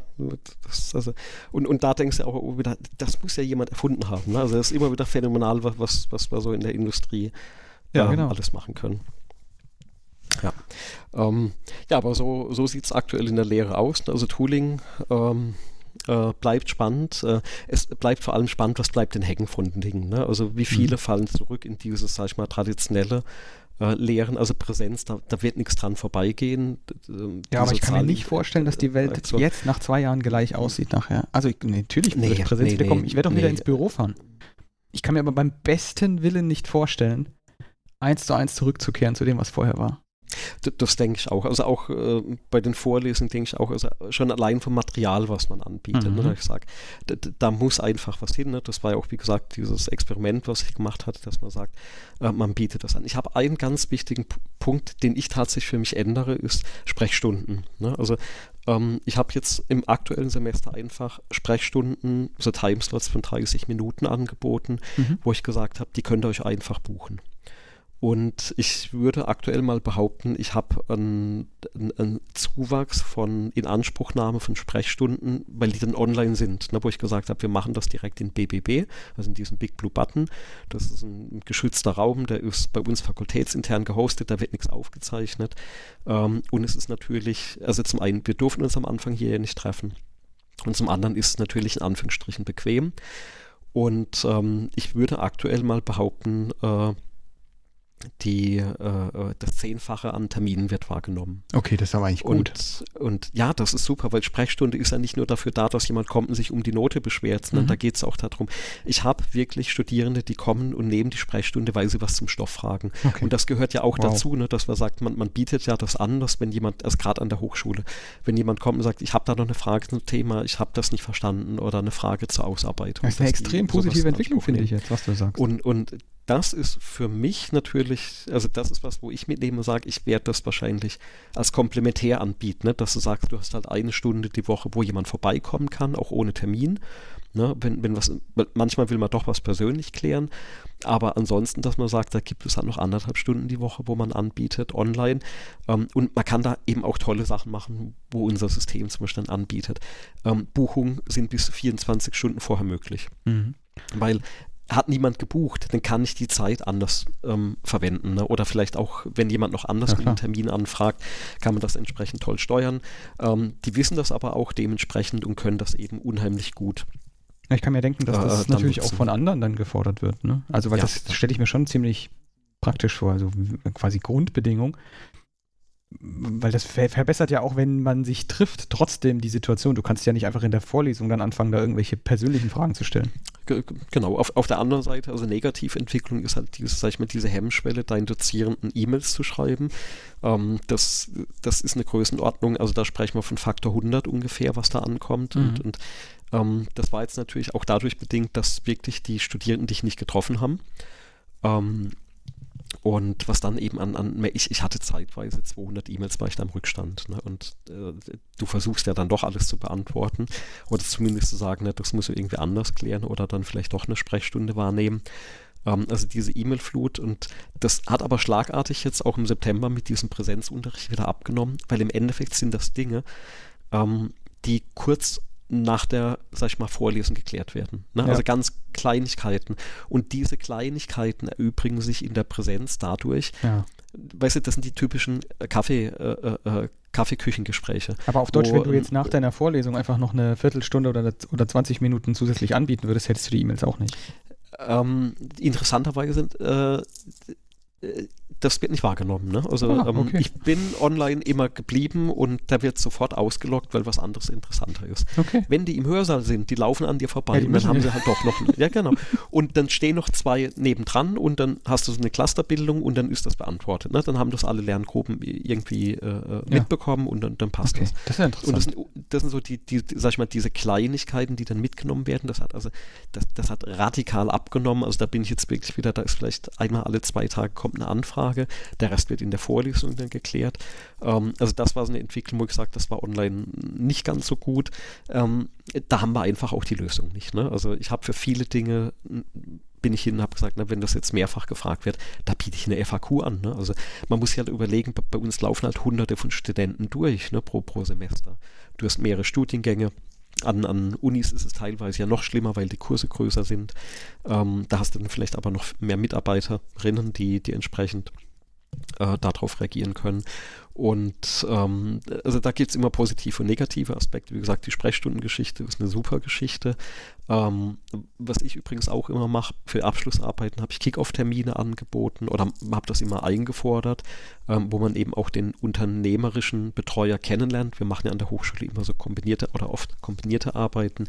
Das heißt, ein Betreuer an, in der Firma, wo mhm. dann die Arbeit eben entsprechend gemacht wird und ähm, dann ein Hochschulgutachter Und da habe ich gesagt, wir machen einfach diese Kickoffs jetzt digital. Ne? Wir haben jetzt das Tooling da, ob das ein Zoom ist, ob das ein, ein WebEx ist. Also die Firmen haben ja meistens irgendwas.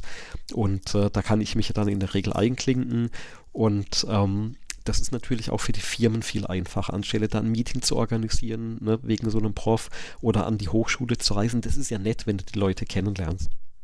Ähm, aber ähm, gerade bei diesem, sag ich mal, 30, 45 Minuten Kickoff, wo man dann über das Thema spricht und wirklich sich einmal kennenlernt, das passt einfach online. Ne? Das, das ist schnell, dann könnt ihr ihrer, sag ich mal, regulären Arbeit wieder nachgehen. Die sparen sich die, die Reise. Und wenn du dann doch jemand hast, den du zwei, dreimal online triffst, ne, wo man dann sagt, na, wenn das eh in der Umgebung ist, dann trifft man sich halt mal in der Mensa auf einen Kaffee, ne, also, mhm. soweit das geht von den Regularien. Oder dass man mal eingeladen wird in die Firma und sich das dann anschaut. Ähm, das ergibt sich ja dann. Aber einfach dieses Gros, dass man sagt, man macht schnell dieses Kick-Off-Meeting online, ohne große, sag ich mal, Anreise etc.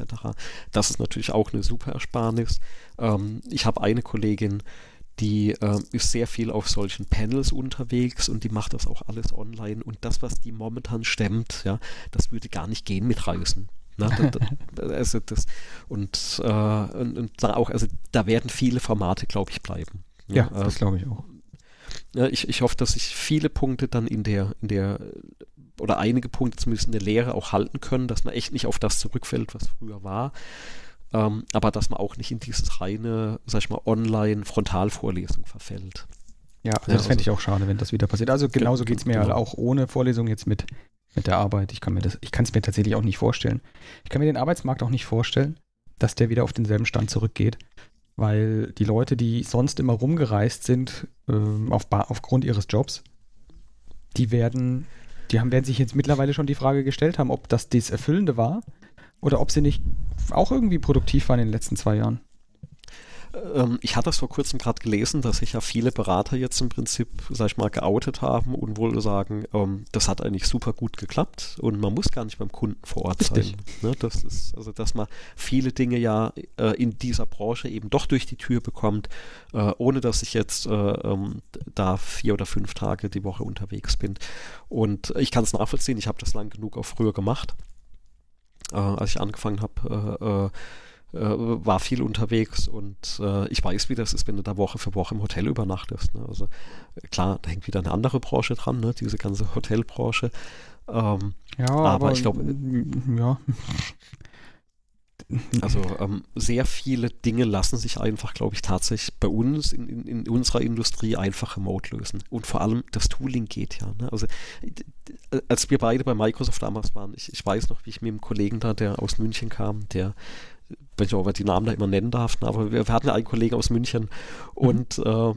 äh, mit dem habe ich damals noch auf Remote Desktop in Visual Studio programmiert. Daniel haben wir geflucht, weil das gehackt hat und langsam ja. war und bildweise zeilenweise ja, Bildaufbau. Internet war auch was anderes ne? und ja, mittlerweile genau, ist genau, das ne? voll, voll, da. Also ich mag mir gar nicht vorstellen, was jetzt in dieser Pandemie passiert wäre, hätten wir nicht das Internet in der Qualität, wie wir es haben oder was besser geworden ist und die Tools. Also dass man wirklich diese ganzen die Medien ja, überhaupt zusammenschalten kann. Das ist ja schon, ist ja schon erstaunlich. Ja. Also ich denke, kom komplett abgesehen von, von den ganzen Streaming-Plattformen, ähm, tatsächlich das Tooling, auch wie die entwickelt werden. Also ähm, es war alles zum richtigen Zeitpunkt da. Ne? Also da, dass man das so, also da ist Luft nach oben. Es war genug da, um die kritische ich, Masse ich glaub, zu, sozusagen mitzunehmen, um dann nicht zu genau, Frustration genau, genau. und zu Stillstand ja, ja. zu führen. Und man sieht es ja auch an den, an den eigentlichen Wirtschaftszahlen, dass das ist zwar merklich, aber speziell in unseren Branchen, in irgendwas digitalisierten Branchen, dann ist der, der Rückfall ähm, durch die Pandemie, der, der Einschlag sozusagen deutlich gedämpfter durch Technologie. Ja. Ähm, es gibt einen Aspekt, also wenn wir gerade über die Hochschule eh gesprochen hatten, was mir immer wieder auffällt aktuell ist aber tatsächlich, dass wenn du ähm, jemand hast, der sich neu in ein Themenumfeld ähm, einarbeitet, also gerade bei Abschlussarbeiten, mhm. ähm, das ist eine Sache, die online tatsächlich schwieriger ist. Ne? Also ähm, da ist dieses auch wieder eine zwischenmenschliche, schnell mal was fragen, sag ich mal, dieses nebendran sitzen und mitbekommen. Das ist einfach nochmal eine andere Qualität. Ähm, es tun sich sehr viele schwer, wenn sie alles remote machen müssen. Ähm, weil das ist ja so ein bisschen Blindflug, ne? weil du kriegst ja gar nicht mit, wie es im Unternehmen gehandhabt wird oder gemacht wird. Ähm, da brauchen auch sehr viele länger. Ja. Also wo man, wo man äh, tatsächlich auch dann drauf schauen muss und sagt, äh, ähm, ist da ein Engpass, wo man dann auch vielleicht mit dem Unternehmen sprechen muss ne, und, und, und rausfinden muss, wo, wo hängen denn, wo hängt es denn? Ne? Na, ist jetzt wieder Rückkehr ins Homeoffice und dann ist es schwieriger mit der Terminfindung. Und da sind wir wieder bei diesem Punkt mit, bei eingespielten Teams, die das können oder Mitarbeitern, da ist das kein Thema. Wenn du aber jemand hast, der sich neu irgendwo einarbeitet, das lernt, ja, ähm, die, die, dieses, äh, dieses Abgucken das fehlt dann einfach. Ne? Ja, wobei du, also du sprichst jetzt ja natürlich von Themen, also wirklich tiefe technische, zum Beispiel technische Themen, in die, mit die man sich einarbeitet, mit denen man vorher noch null Berührung hatte. Mhm. Ich, ich habe mich jetzt, ähm, das habe ich, hab ich dir noch gar nicht erzählt, das habe ich jetzt hier auch noch nicht erzählt, kann ich ja gleich mal an der Stelle machen. Ich habe natürlich mal, ich habe meine Rolle und auch sozusagen die Abteilung innerhalb des Unternehmens komplett gewechselt. Mhm. Und auch in ein komplett anderes Gebiet sozusagen, komplett anderen Themenbereich. Aber die Corporate Identity ist gleich geblieben, also du bist beim gleichen Unternehmen geblieben. Ja, genau. Aber das, das ja. trotzdem, der, der, ja, der Teil ist, und das ist ein sehr vielseitiges Unternehmen, was das angeht, der ist komplett anders. Komplett andere mhm. Vorzeichen, komplett andere Umgebung. Und ich habe noch keinen meiner Kollegen, bis auf einen, den ich schon vorher kannte, persönlich getroffen. Mhm. Trotzdem habe ich das Jahr bis jetzt, äh, das letzte Jahr und, die, und, und, und bis jetzt dieses Jahr ähm, überlebt und die, glaube ich, auch ganz gut. Und, und wir sind gegenseitig sogar zufrieden, wie es gelaufen ist. Also das geht schon, glaube ich, weil ich muss ja sagen, wir erfinden ja den, den, wir erfinden das ja alles nicht neu. Ähm, und, und wenn man Sachen schon mal gesehen hat, so grundlegend, grundsätzlich gesehen hat, glaube ich schon, dass du dich auch in neue Themen, in neue Umgebungen, in neue Teams komplett einarbeiten kannst. Ähm, brauchst allerdings eben die Erfahrung vorher, ähm, ja, Vielfalt, Vielfalt gesehen zu haben. Also wenn du wirklich vom und, Studium her, wenn du noch nichts, dann ist das, glaube ich, fast nicht, nicht so ohne weiteres möglich, wenn dir die soziale Komponente genau. komplett fehlt ja. und, die, und du für die Arbeit diese soziale Komponente brauchst. Also es gibt ja durchaus, genau. für mich ist ja vorstellbar, dass wir das jetzt, was, was du gerade auch ähm, sozusagen beweinst, möchte ich nicht sagen, aber wo du sagst, ja, das fehlt halt und das kriegen wir nicht nachge, nachgesteckt aktuell. Das ist auch ein bisschen ein Zeitproblem, oder? Ein, ein, ein, ein Zeitpunktproblem. Wenn da jetzt, sagen wir mal, noch 10, 15, 20 Jahre Geschichte drauf liegen, dann ist diese soziale Interaktion, würde ich denken, wahrscheinlich so viel anders, dass es den Leuten weniger fehlt. Das kann natürlich absolut sein. Ne? Also das ist durchaus möglich. Also ich meine, wir reden ja heute also schon, da, das gab es vor zehn Jahren nicht, mit irgendwelchen Computern, wenn wir irgendwelche Sachen erledigt haben wollen. Das haben wir vorher nicht gemacht. Und manchmal merken wir nicht mal, dass es Computer sind. Ja, dann natürlich. Also das wird sich ja über die Zeit auch alles ändern. Ne? Das ist genauso, was weiß ich, ne? lineares Fernsehen und, und, und Streaming, was ja. sich geändert hat. Ne? Hier, äh, guck mal, die, die, die ganze Podcast-Geschichte, ne? Ähm, wenn man sich anguckt, was sich da über die Jahre getan hat. Ne? Der, der Tim Pritlaff, ne? der, hat, der hat das ja jahrelang immer gepredigt, ne? die Podcast-Geschichte, und wurde ja anfangs, glaube ich, auch sehr viel belächelt. Ne? Und inzwischen bewirft dich ja, sag ich mal, jedes, jede Medienanstalt ne? bewirft dich ja mit Podcast ne? als Ergänzung zu äh, äh, zur Talkshow oder zur Serie etc. Ja, bin ich jetzt auch gerade wieder drüber äh, gestolpert. Ne? Jetzt, jetzt, hat ja der, der, der Lanz hat ja auch einen, einen Podcast, ne? Oh Gott. Mit, mit, mit, mit dem Brecht zusammen, mit dem Philosophen. Äh, der war öfters bei ihm in der Talkshow ah, okay, ja. und die, die haben jetzt auch einen Podcast. Aber ist auch sehr interessant, ne? Die, die sprechen auch einmal die Woche über so Themen, äh, die sie irgendwie berührt. Ähm, ja, der Content wird nicht weniger, das, das, ist wohl wahr.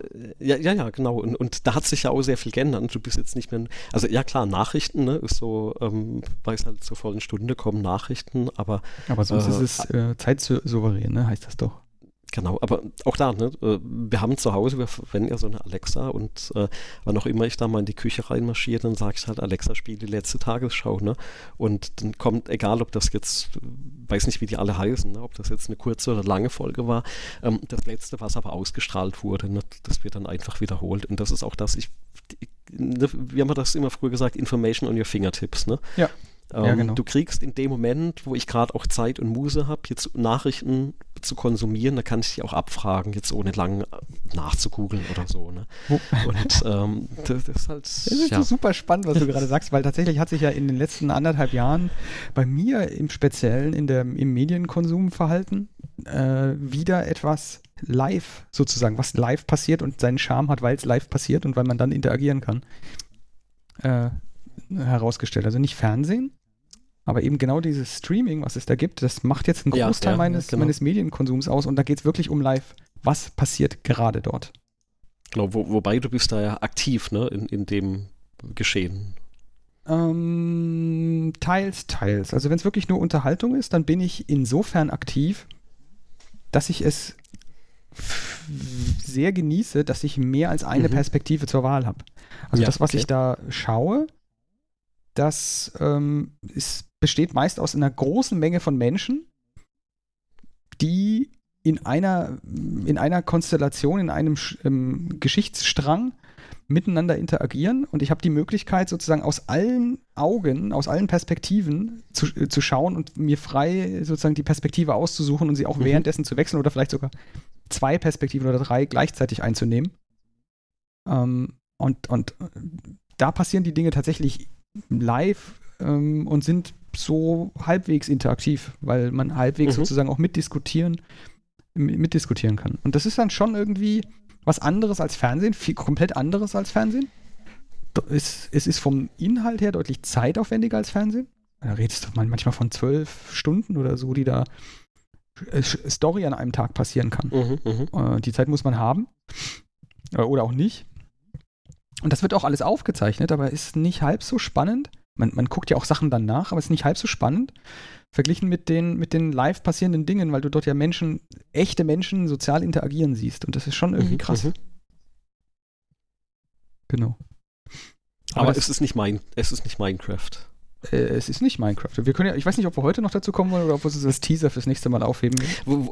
Lass uns das als Teaser fürs, fürs nächste Mal aufheben und versuchen, ob wir vielleicht nächste Woche die dann genau da anschließen, vielleicht in dem Thema weitermachen. Was meinst du? Ja.